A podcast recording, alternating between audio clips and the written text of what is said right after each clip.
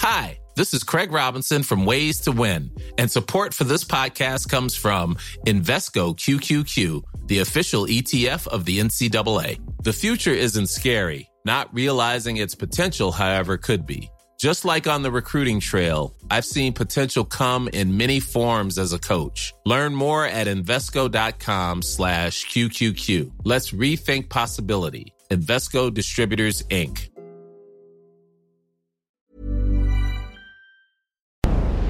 Porque el mundo actual no se entendería sin la economía y los negocios.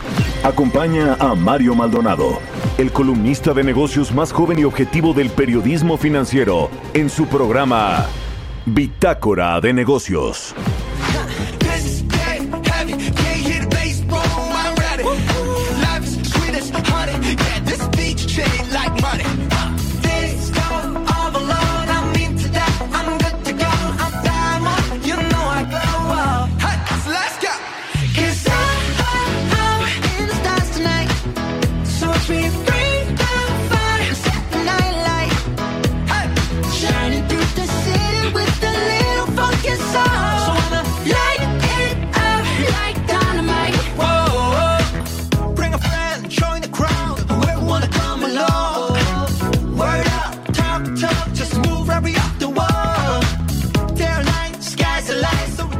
¿Qué tal? Muy buenos días. Bienvenidos a Bitácora de Negocios. Yo soy Mario Maldonado. Me da mucho gusto saludarlos en este miércoles 26 de mayo del 2021. Saludo con mucho gusto a quienes nos escuchan a través de la 98.5 de FM aquí en la capital del país, desde, donde estamos transmitiendo en vivo en la cabina de El Heraldo Radio. También un saludo a quienes nos escuchan a través de la 98. de, a través de la 90.1 de FM en Monterrey, Nuevo León, en Guadalajara, Jalisco por la 100.3 de FM y en el resto del país también a través de las estaciones hermanas del Heraldo Radio en el sur de los Estados Unidos y a quienes nos ven y nos escuchan a través de la página heraldodemexico.com.mx. Ahí está el streaming de la cabina del Heraldo Radio. Bueno, arrancamos este miércoles 26 eh, de mayo. Con música estamos escuchando esta semana canciones de los artistas ganadores de los premios Billboard 2021 que se entregaron el pasado domingo en Los Ángeles, California.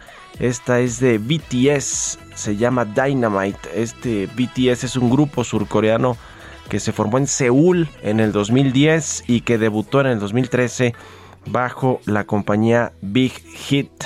Así que bueno, ganaron el mejor dúo o grupo y artista con mejores ventas, BTS Dynamite.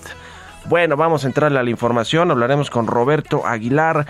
Los temas financieros más relevantes, las vacunas aplicadas en el mundo suman ya 1.700 millones, se agrava la desigualdad, sin embargo, si es posible un aterrizaje suave de Estados Unidos, dice la Reserva Federal de este país, y el sector aéreo bursátil perdió ayer 11 mil millones de pesos por la rebaja en la calificación de seguridad aérea que nos hizo la FAA de los Estados Unidos. Vamos a entrar en esos temas con Roberto Aguilar.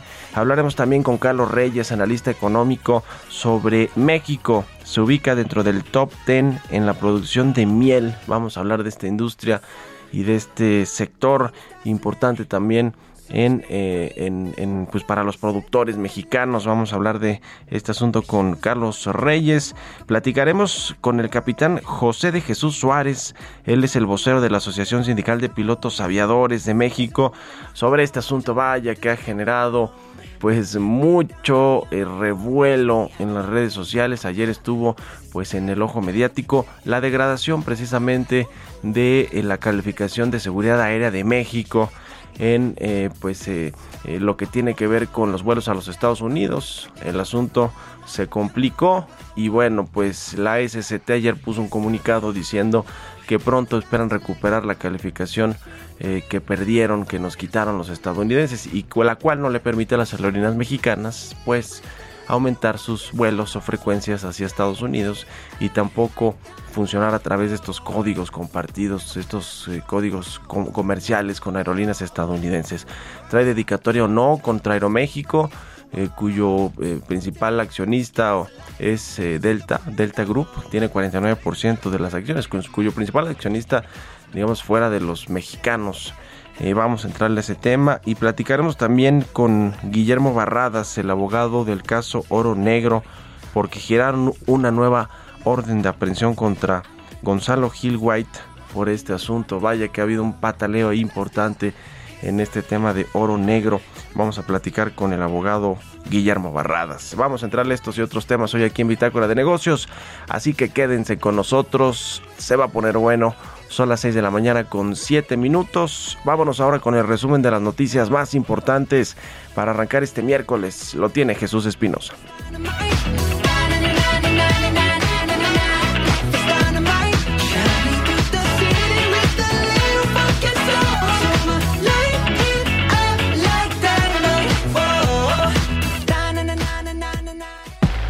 El resumen. Carlos Salazar, presidente del Consejo Coordinador Empresarial, señaló que la compra de la refinería en Texas por parte de Petróleos Mexicanos vino a confirmar lo que el mismo sector privado ha advertido, que la inversión pública en dos bocas no se justifica ya que el monto destinado a esa obra es muy elevado. Al informar que el gobierno de México no cumple con los estándares de seguridad de la Organización de Aviación Civil Internacional, la Administración Federal de Aviación de Estados Unidos degradó la calificación de nuestro país a categoría 2 de categoría 1. Daniel Becker, presidente de la Asociación de Bancos de México, consideró que ante el golpe de la pandemia de COVID-19 en la actividad en México, la morosidad de los clientes de los bancos que se vieron afectados por disminución de ingresos y desempleo aún mostrará incrementos que se harán más visibles a partir de mayo. La Confederación de Cámaras Industriales de los Estados Unidos Mexicanos instaló la Comisión de Ciudades Inteligentes, con lo que promoverá proyectos de infraestructura innovadores en ciudades que estén en crecimiento industrial y que tenga un impacto en la calidad de vida de la población. De acuerdo con el informe oportuno sobre la balanza comercial de mercancías del Instituto Nacional de Estadística y Geografía, crecieron 10.5% anual las exportaciones agropecuarias y pesqueras de México en abril, por lo que alcanzaron un valor de 1.696 millones de dólares. Adolfo Cuevas, presidente del Instituto Federal de Telecomunicaciones, dijo que el gran problema de México no es la conectividad de la gente que vive en zonas sin servicio, sino que el gran problema de la conectividad en México son las personas que viviendo en zonas con servicio no lo utilizan principalmente por el costo. Bitácora de negocios en El Heraldo Radio. El editorial.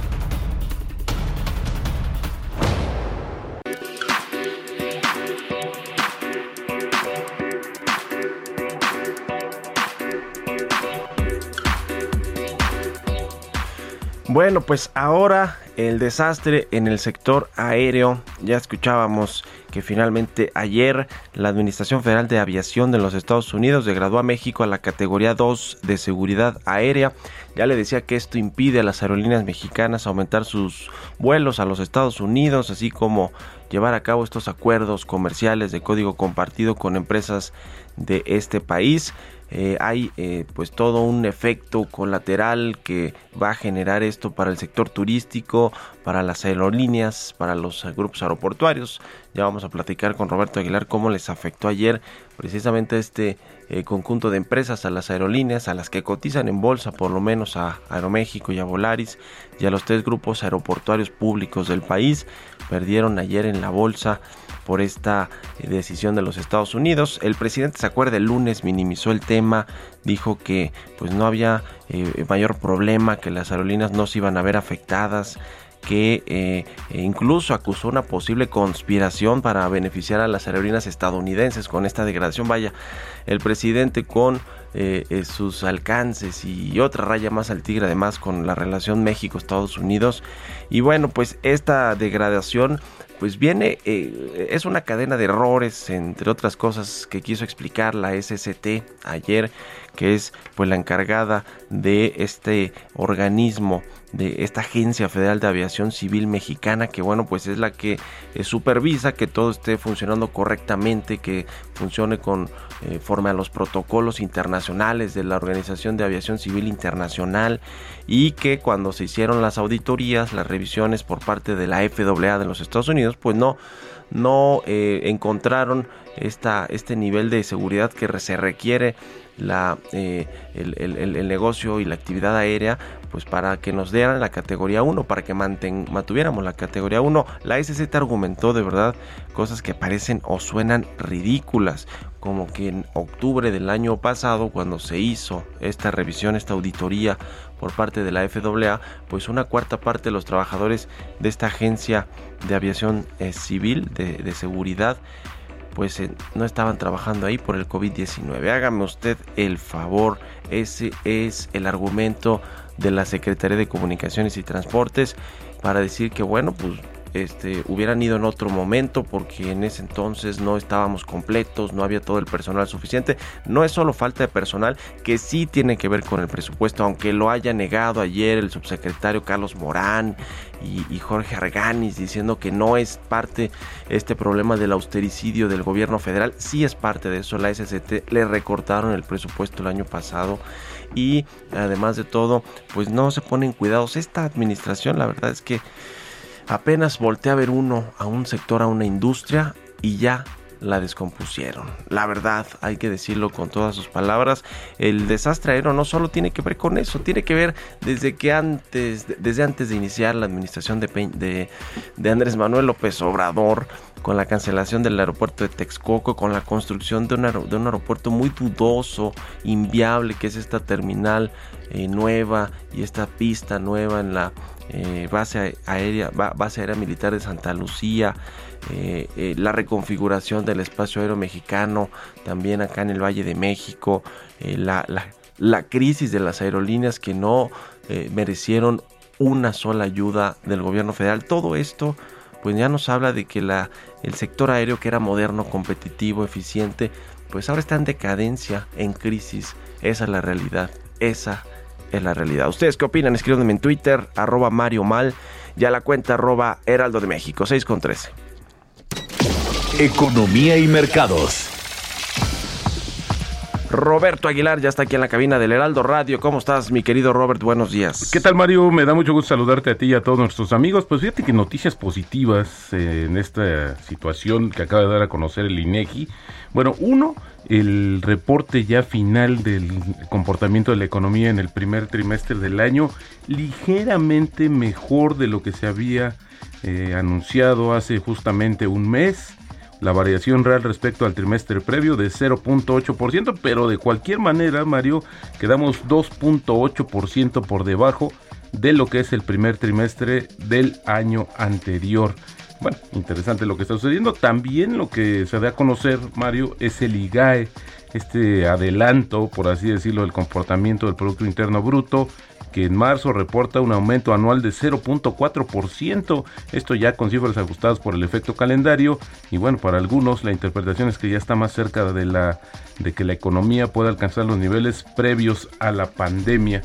Ojalá, bueno, pues ojalá se vean estos datos y no solamente el tema aritmético. Y bueno, fíjate que las acciones asiáticas subían y el dólar estadounidense se mantenía cerca de mínimos de varios meses, después de que los representantes de la Reserva Federal de Estados Unidos reiteraron su postura de política monetaria moderada, tranquilizando a los inversionistas que están preocupados por la respuesta de las autoridades al aumento de la inflación. Hubo varios, comentarios de miembros de la Reserva Federal en Estados Unidos, pero el más importante, creo yo, fue el de Richard Clarida, del vicepresidente de la Reserva Federal, que dijo que el Banco Central estadounidense podría frenar un brote de inflación y diseñar un aterrizaje suave sin desviar la recuperación económica del país. Los mercados europeos y los futuros de Estados Unidos también con ligeras alzas.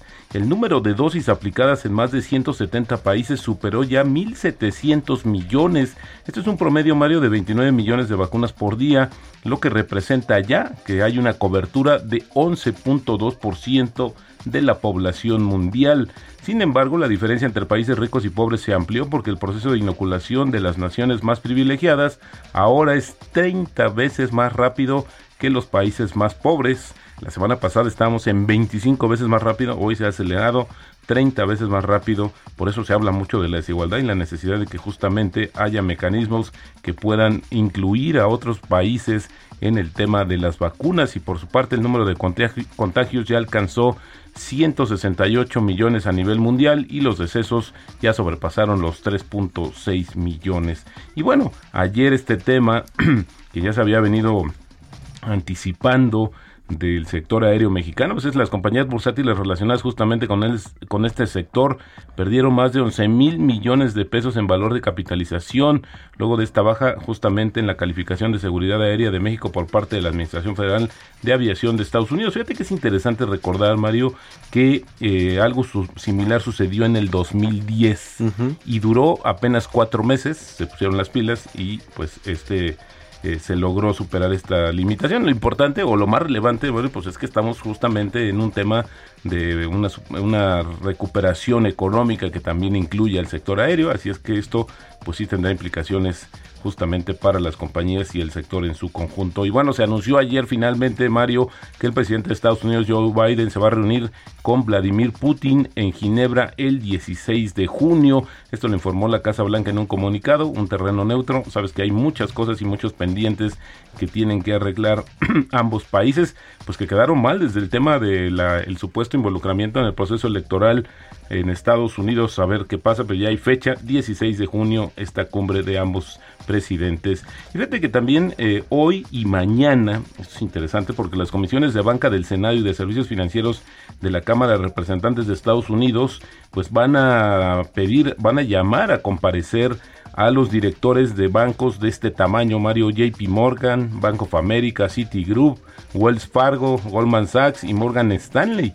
No se sabe exactamente qué es lo que van a decir y algunos anticipan que es poco probable que las audiencias den lugar a, propuestas de nuevas políticas en materia del sector, pero pues fíjate que el tema es que ahora el liderazgo demócrata justamente en las cámaras pues es uno de los enemigos de la banca eh, estadounidense que critican mucho estas situaciones de, las ganancias extraordinarias que han reportado. Así es que bueno, estaremos muy pendientes a ver qué sucede entre hoy y mañana con los grandes bancos estadounidenses. Bueno, ayer, Mario, a ti que te gustan los autos, fíjate, Volkswagen dijo que recibió una oferta por 9.200 millones de dólares por su marca Lamborghini.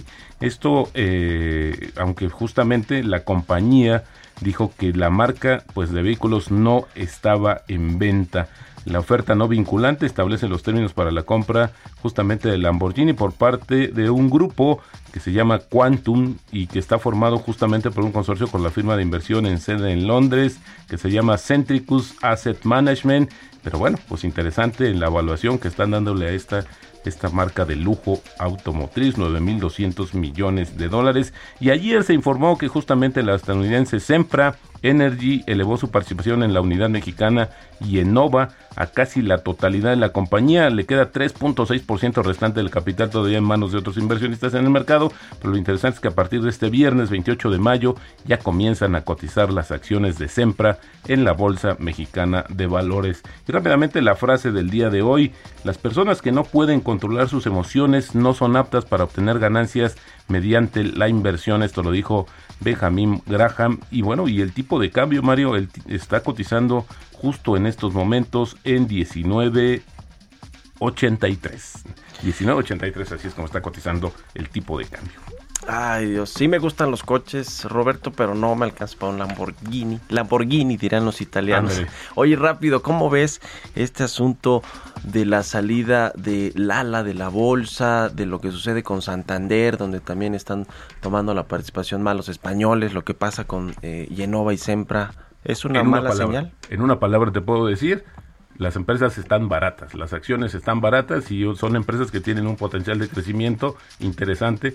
Mañana te voy a platicar, Mario, hay más empresas que eventualmente podrían dejar la Bolsa Mexicana de Valores.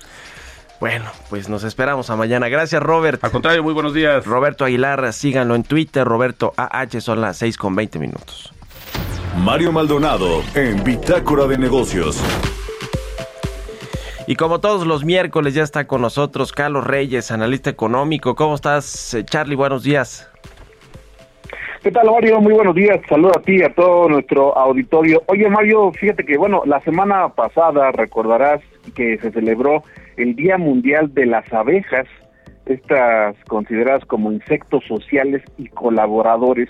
Y por ello, Mario, pues vale la pena hablar un poco sobre la producción de miel y en general sobre la apicultura aquí en nuestro país y también en la parte del comercio internacional. Mario, pues te comento que esta actividad es pues sumamente importante tanto en lo económico como en lo social y basta decir que de ella dependen directamente más de 43 mil apicultores eh, distribuidos a lo largo del país.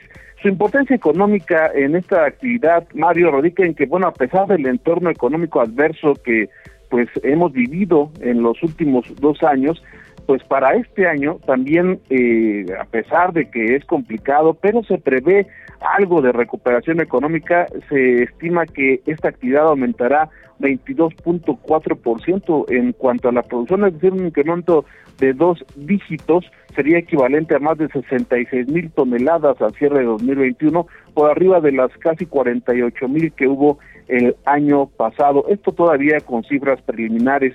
En cuanto al consumo, aproximadamente la mitad de la producción es para el mercado interno y actualmente el consumo anual per cápita de miel es de alrededor de 300 gramos. En este sentido, la Unión Europea es la que representa el 24% del consumo global y en cuanto al promedio, fíjate cómo estamos un poco pues por debajo, ¿no? O mucho, digamos, porque allá están en 800 gramos per cápita. Los otros dos mayores consumidores de miel en el mundo son China y luego le sigue Estados Unidos. Aquí en México los principales estados productores de este dulce son Jalisco, donde es el primer lugar con seis mil toneladas, le sigue Yucatán, Campeche, Veracruz y Chiapas, pero en ocho estados es donde se concentra el 70% de la producción de miel en México. Ahora, en el plano internacional, en cuanto al intercambio que tenemos a nivel global, nuestras exportaciones de miel alcanzaron el año pasado 26.077 toneladas. Esto es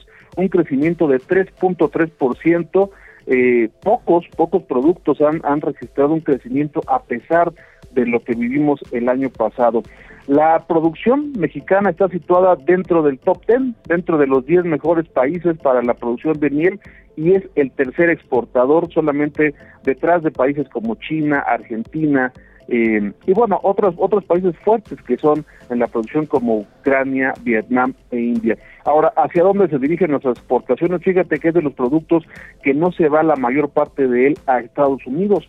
Aquí, el primer lugar hacia donde se van nuestras exportaciones de miel es a Alemania con casi la mitad de toda nuestra producción. Ya el restante se divide entre el Reino Unido, Estados Unidos y Arabia Saudita.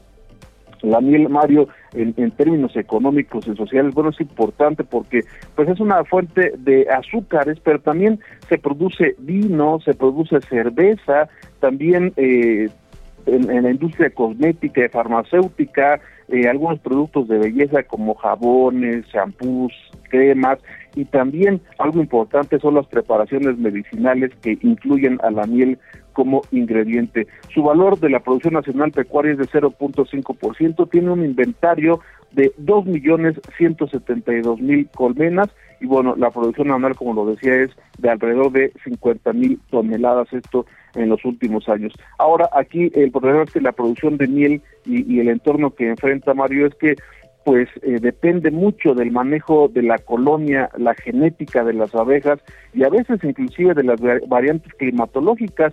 Y bueno, para esto último pues tiene que ver las heladas, la sequía, los huracanes, entre otros, ¿no?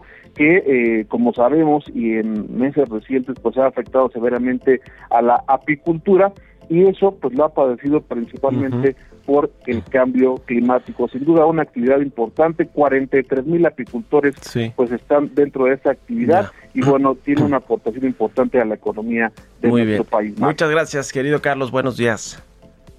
Buenos días, Síganlo en Twitter, C. Reyes Noticias, nos vamos a la pausa. Continuamos en un momento con la información más relevante del mundo financiero en Bitácora de Negocios con Mario Maldonado. Regresamos. Estamos de vuelta en Bitácora de Negocios con Mario Maldonado.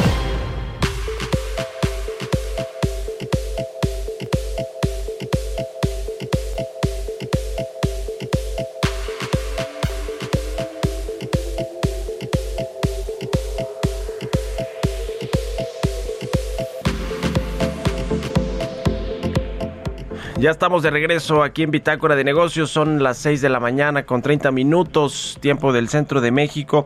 Le decía que vamos a platicar en breve con el capitán José de Jesús Suárez, él es vocero de la Asociación Sindical de Pilotos Aviadores, pues sobre este tema de eh, la eh, baja de calificación de México en la seguridad aérea.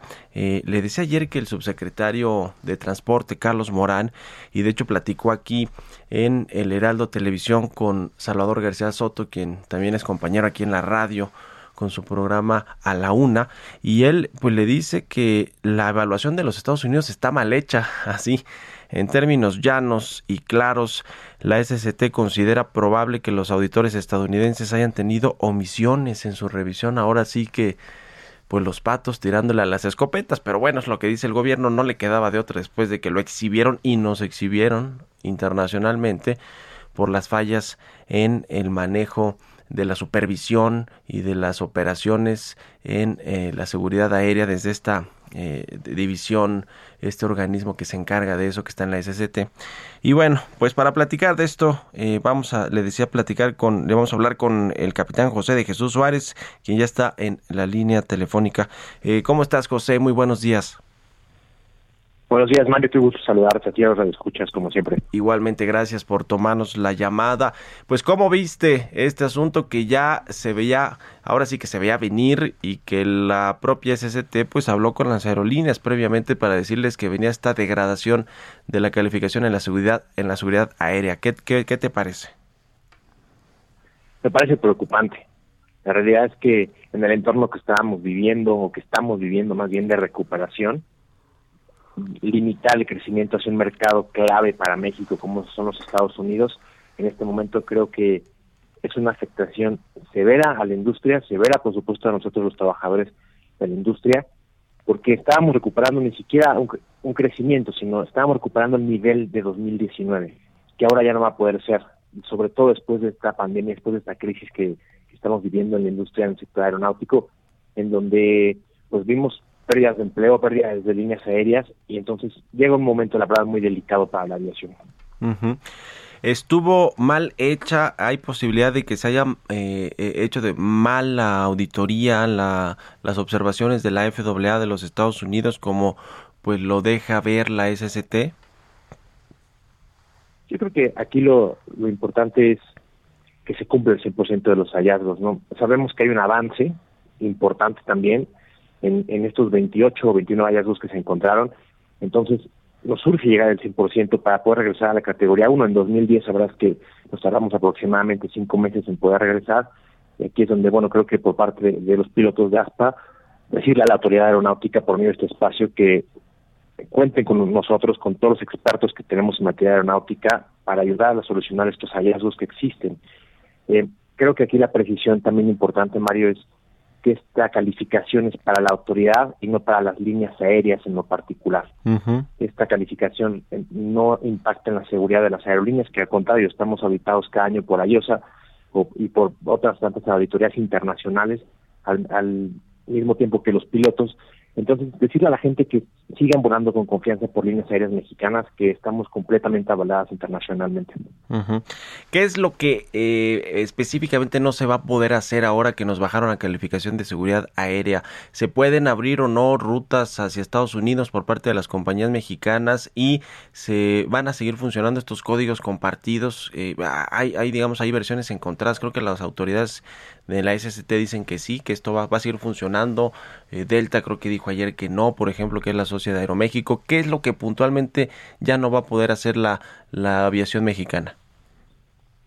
En el deber ser es como si le tomáramos una foto a la aviación el día de ayer y no, no podemos crecer de ahí. Es decir, por un ejemplo que se me ocurre, si quisiéramos abrir un vuelo de La Paz, Baja California Sur a Nueva York, que no existe, no va a poder ser operado por líneas aéreas mexicanas, va a tener que ser operado por líneas aéreas de Estados Unidos, que hay que decirlo también tienen infraestructura, tienen el número de aviones para poder acaparar el mercado mexicano y esta, este crecimiento no va a poder llegar. Los códigos compartidos que hasta ayer estaban pueden seguir. Esta es una decisión de las líneas aéreas si los suspenden o no, tanto de las de Estados Unidos como de las de México. Pero digamos que es una fotografía de lo que, como estaba la aviación ayer, de ahí no podemos crecer. Y si una línea aérea retira una ruta, por ejemplo, o una frecuencia, ya tampoco va a poder eh, recuperarla. Y algo importante también es que con este crecimiento, recuperación de mercado que estábamos teniendo en México, pues, las líneas aéreas estaban pidiendo aviones. Estos aviones ya no van a poder volar a Estados Unidos mientras estemos en categoría 2. Van a tener que buscar y ser creativos las líneas aéreas en, en qué pares de ciudades que no sean Estados Unidos se necesitan estos nuevos aviones. Pero como sabes, por ejemplo, está cerrado ahorita eh, Canadá, muchos países de Sudamérica, Asia, etcétera. Entonces, es un momento complicado. Yo diría que es un momento todavía más complicado que en 2010, hablando en términos de cómo está el sector en México. Pues sí, muy complicado este nuevo golpe a la recuperación de las aerolíneas, de todo el sector turístico. Ayer vimos que en la bolsa cayeron los grupos aeroportuarios, las aerolíneas, y bueno, pues es eh, un tema eh, más importante de lo que el presidente lo hizo ver el lunes, que dijo que no le iba a afectar a las aerolíneas eh, mexicanas. ¿Cuánto mercado pueden perder en los próximos meses si es que tarda por lo menos como fue hace 10 años, en el 2010, cuando también se perdió la calificación, se recuperó en cuatro meses, en cuatro o cinco meses o en lo que resta el año, cuánto mercado en las rutas México-Estados Unidos pueden perder las aerolíneas mexicanas, José? Pues si la conectividad se estaba recuperando internacionalmente, íbamos aproximadamente en un 60%, pues por lo pronto estamos perdiendo ya de entrada esa posibilidad de regresar ese 40% que teníamos en 2019 y de crecimiento, pues en este momento ya lamentablemente no podemos hablar. Y creo que es importante precisar también esto que las líneas aéreas mexicanas tienen una dependencia y codependencia con el mercado estadounidense, que si bien después de la pandemia el fenómeno que ocurrió en todo el mundo, no solo en México, es que se recupera el mercado doméstico. Para el caso de México es diferente, porque tenemos tanta simbiosis con Estados Unidos que se estaba recuperando muy rápido este tráfico internacional hacia los Estados Unidos, que lamentablemente no va a poder ser. Entonces creo que ahí sí sería bueno precisar que sí que las líneas aéreas dependen mucho del mercado estadounidense, sobre todo las líneas aéreas mexicanas. En últimos días vimos cómo se estaba buscando conectar ciudades del sur de Estados Unidos con diferentes puntos, ¿no? Por ejemplo, veíamos a Aeromar con Puerto Vallarta buscando abrir rutas, eh, que ya a partir de hoy no, va a poder ser, y vamos a tener también aviones que no vamos a poder utilizar los Estados Unidos, y está complicando la ecuación, evidentemente. Pues sí, qué complicado asunto. Eh, eh, ¿Crees que se va a recuperar pronto como lo anticipó la SST ayer en un comunicado esta calificación? Sí, esperamos que, que si en 2010 rompimos este récord, por así decirlo, no es que sea un récord que nos llene de orgullo, que nos degraden, sin embargo, México es el país que más rápido ha regresado a categoría 1 en 2010, con cinco meses aproximadamente. Esperamos que en esta ocasión pueda, pueda ser antes, porque nos surge, es un llamado urgente para asignar los recursos, a que la autoridad aeronáutica asigne los recursos y el gobierno federal, porque necesitamos urgentemente, ante esta coyuntura, regresar a la categoría 1. Eh, creo, creo que este momento es crucial. Creemos que tenemos que sumar también esfuerzos, aunque la calificación de la autoridad, pues cuenten con, con el personal técnico, cuenten con todos los expertos que tenemos para salir adelante de esta situación. Bueno, pues es un asunto, como tú dices, preocupante, no, no es cualquier tema el hecho de que las aerolíneas mexicanas ya no puedan crecer hacia los Estados Unidos, sobre todo en este, eh, en esta coyuntura complicada todavía de recuperación económica. Eh, ya veremos, ya veremos qué sucede. Eh, no está en riesgo por lo pronto, o por lo menos la seguridad de los pasajeros que utilizan aerolíneas mexicanas para volar en, a nivel doméstico o al extranjero, ¿verdad? Eso sí está claro. Sí, claro, y eso es muy, muy importante, gracias por enfatizarlo, que la gente y los pasajeros sepan que pueden seguir volando por líneas aéreas mexicanas con pilotos mexicanos que estamos avalados por, por organismos internacionales, que llevamos años volando a Estados Unidos, llevamos años con códigos compartidos y alianzas importantes de, con líneas aéreas estadounidenses, y esto no se puede lograr si no tienes un alto margen de seguridad. En este sentido, que se queden tranquilos, que están en las mejores manos.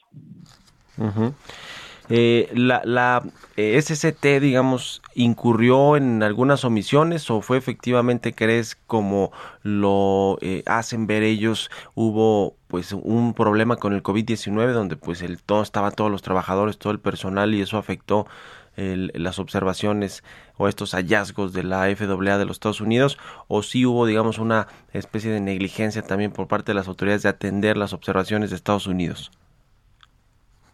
Esta auditoría empieza aproximadamente en octubre del 2020 y lo que hace es que en todos los hallazgos que encuentras, que generalmente son en temas de legislación, de supervisión, de las leyes que tiene un país para supervisar a la aeronáutica nacional, que cumple con estándares, no de Estados Unidos, sino estándares internacionales.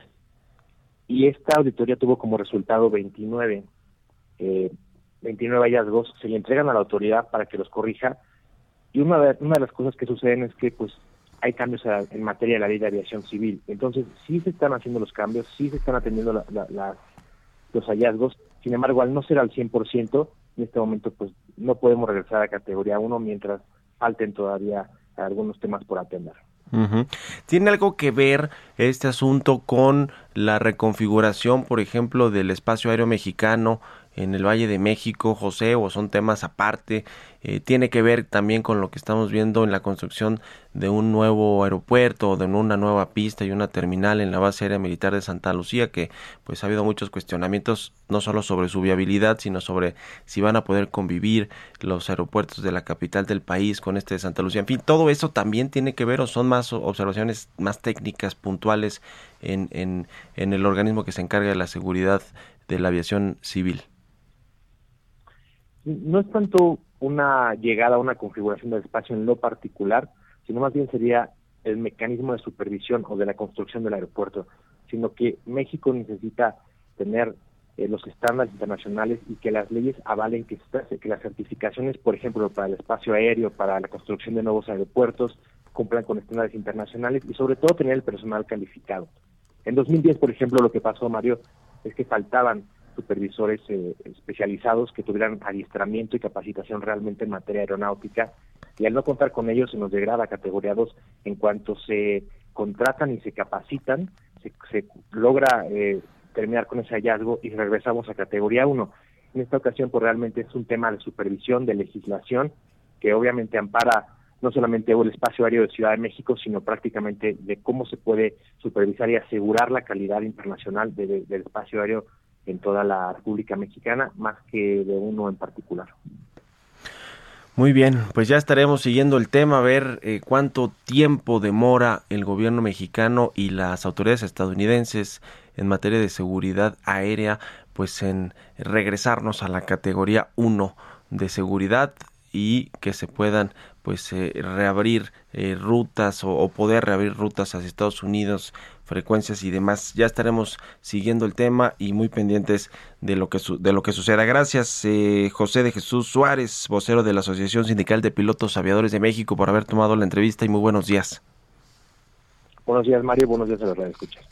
Que estés muy bien. Un abrazo. Son las 6 de la mañana con 43 minutos. Vamos a ir con las historias empresariales. Historias empresariales.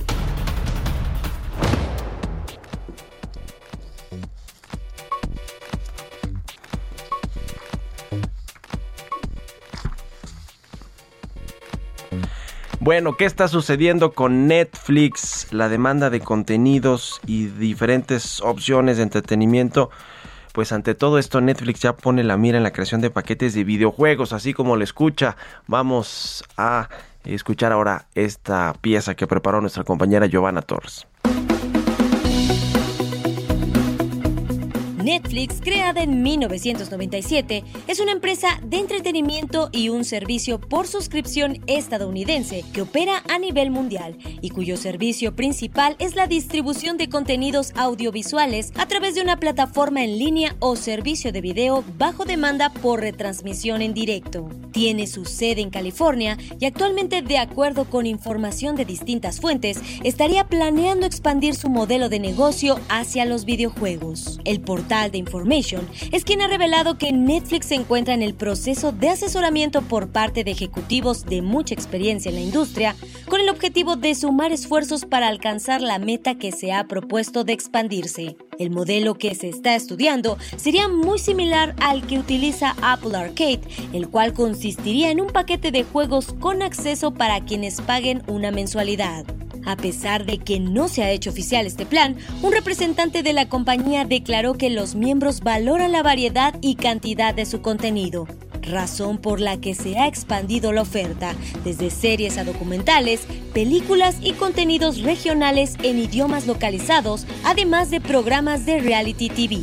Para Bitácora de Negocios, Giovanna Torres.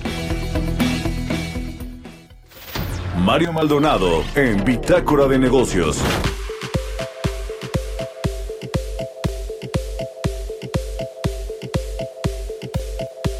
Bueno, pues eh, le decía al inicio del programa que eh, en cumplimiento a una sentencia de juicios de amparo que se presentaron en el juzgado primero de distrito de amparo en materia penal aquí en la Ciudad de México, pues eh, un juez ordenó nuevamente la captura del hijo del exsecretario de Hacienda de Gonzalo Gil White y de sus cómplices. Libró de nueva cuenta una orden de aprehensión el juez de control de la Ciudad de México en contra de eh, Gonzalo Gil eh, White, el ex dueño, director de Oro Negro de esta empresa prestadora de servicios a Pemex. Y, bueno, pues eh, que cayó en desgracia hace ya algunos años, sin embargo siguió litigio entre, pues sí, los que eran los accionistas o directivos principales de la compañía con los tenedores de bonos, se colocaron pues muchos bonos de deuda para financiar el crecimiento y los contratos con petróleos mexicanos. Después vino la crisis, después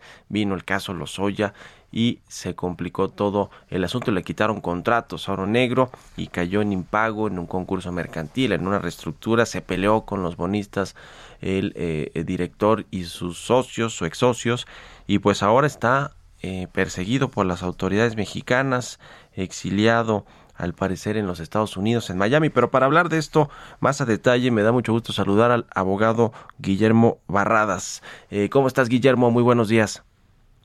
¿Qué tal? Muy buenos días, Mario. Gusto en saludarte a ti a tu auditorio. Pues, ¿cómo va este asunto de las órdenes de aprehensión, de las fichas rojas contra Gonzalo Gil White y sus eh, socios o ex socios en Oro Negro? Sí, te platico, te platico rapidísimo. Hace, hace unas semanas eh, salió en los medios eh, y, salieron a darle mucha publicidad los abogados de Gonzalo Gil a un amparo eh, que había ganado contra una de sus cuatro órdenes de aprehensión. Recordaremos que, hoy tiene cuatro órdenes de aprehensión Gonzalo Gil. Eh, ganan un amparo para, para efectos. esto significa que, que, el tribunal establece que había ciertas cuestiones que había que, que aclarar por parte de la autoridad responsable en el amparo, que era el juez penal que libró la orden de aprehensión en contra de Gonzalo y Ángel Villegas Vargas. Perdimos comunicación con el abogado Guillermo Barradas. Vamos a ver, se dejó de escuchar ahí, vamos a, restablecer la comunicación. Eh, pero bueno, nos, nos, contaba sobre esta orden de captura que fue solicitada por la Fiscalía General de, la, de Justicia de la Ciudad de México, eh, luego de que se acreditó que eh, Gonzalo Gil White y Miguel Ángel Villegas dispusieron ilícitamente de más de 160 millones de pesos provenientes de Pemex.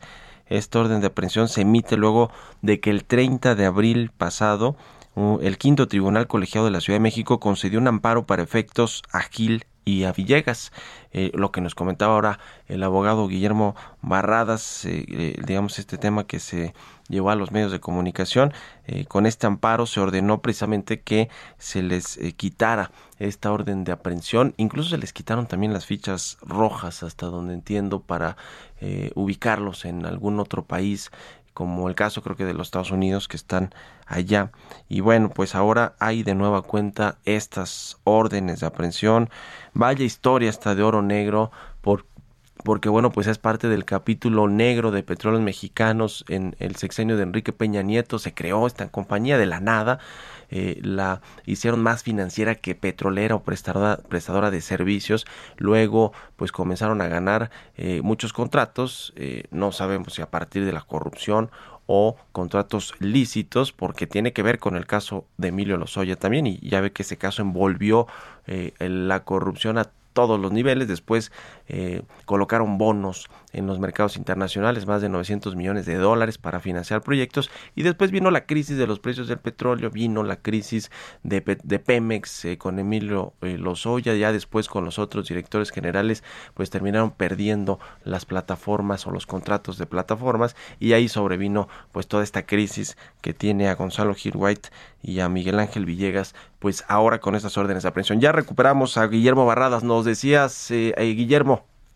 Sí, Mario, una, disculpa. Eh, efectivamente, te platicaba que, ganaron un amparo para efectos contra la orden de aprehensión, una de las cuatro órdenes de aprehensión, recordaremos que tiene cuatro Gonzalo, Gil White, y, y el juez y el tribunal lo que ordenó era que el juez responsable, que es el juez que libró la orden de aprehensión, tenía que precisar eh, ciertos datos, entre ellos eh, quién en este caso era, era la víctima del delito, eh, si existía o no el requisito de procedibilidad. Eh, eh, se celebra una, tenemos conocimiento sobre la parte denunciante que tiene que, que existe una audiencia en donde privada, en donde eh, se solicita de nueva cuenta el libramiento de la orden de aprehensión, eh, en donde el juez subsana estos, estas cuestiones que tenían que aclararse de quiénes son las víctimas y de nueva cuenta libra orden de aprehensión en contra de Gonzalo Gil White. Los hechos por los que se libra la orden de aprehensión, recordaremos que, hace tiempo salió en medios, son hechos muy claros, eh, en donde Gonzalo Gil tenía la, la administración del patrimonio eh, de los cobros obtenidos por parte de Pemex, eh, al estar en concurso mercantil tenía que solicitar autorización cualquier tipo de pago que se fuera a realizar. Él solicita recursos para realizar el pago del impuesto al valor agregado y en lugar de destinar ese pago al, al, IVA, eh, lo destina para otros fines propios del señor Gonzalo Gil White y de, Miguel Ángel Villegas Vargas, eh, no realiza el pago del impuesto al, valor agregado, pide 160 millones de pesos aproximadamente y los dispone indebidamente.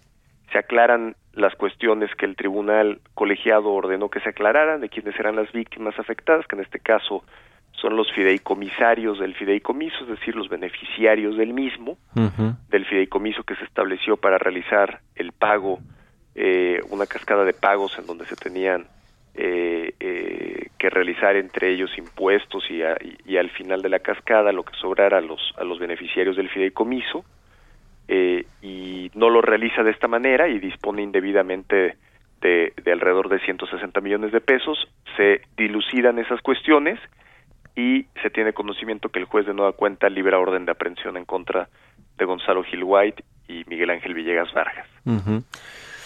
Pues qué caso, eh, ¿cuándo va a terminar este asunto, este caso? Porque bueno, ha tardado ya mucho tiempo, ¿no? Y, y a Gonzalo Gil quien está en los Estados Unidos, aparentemente pues no se le ha podido aprender, no eh, ha habido también toda una batalla legal aquí en, en México para contrarrestar estas órdenes de aprehensión, estos litigios. ¿Cuál es tu cálculo, Guillermo, de, de cuánto puede durar este caso y cómo va a terminar? Me imagino que obviamente pues en favor de, de los tenedores de bonos o de estos eh, eh, pues ex, exaccionistas o, extenedores de, de, bonos, no necesariamente a favor de Gonzalo Gil y sus socios. ¿cuándo, ¿Cuándo va a terminar todo esto? Mira, yo te diría, Mario, el, el, resultado al día de hoy, después de pues yo creo que tres años más o menos aproximadamente, es eh, eh, que existen cuatro órdenes de aprehensión. Él, tenemos conocimiento que se encuentra en Miami, en Estados Unidos. El, el procedimiento de extradición ha estado de manera sorprendente muy lento. Eh, tiene una nueva investigación eh, eh, ante la Fiscalía General de la República por lavado de dinero. Se encontraron operaciones financieras realizadas por parte de la empresa hacia hacia empresa de las que se conoce como factureras o fachada. En base a eso se da vista a la Fiscalía General de la República, donde existe una investigación por eh, lavado de dinero y delincuencia organizada. Eh, y, y, bueno, pues después de cuatro órdenes de aprehensión, realmente ha, perdido eh, en tribunales sus amparos. Es el, primer resultado eh, más o menos favorable, porque en realidad no fue un amparo de fondo, fueron efectos mínimos. Muy bien. Eh, el cálculo es que tenga que, que, ser Se nos acaba el tiempo, querido Guillermo, pero bueno, estamos siguiendo el caso y muchas gracias por la entrevista. Buenos días. Que estés muy bien. Gracias a todos, nos despedimos, nos escuchamos mañana a las 6. Esto fue Bitácora de Negocios con Mario Maldonado, donde la H suena y ahora también se escucha. Una estación de Heraldo Media Group. A lot can happen in the next three years. Like a chatbot may be your new best friend.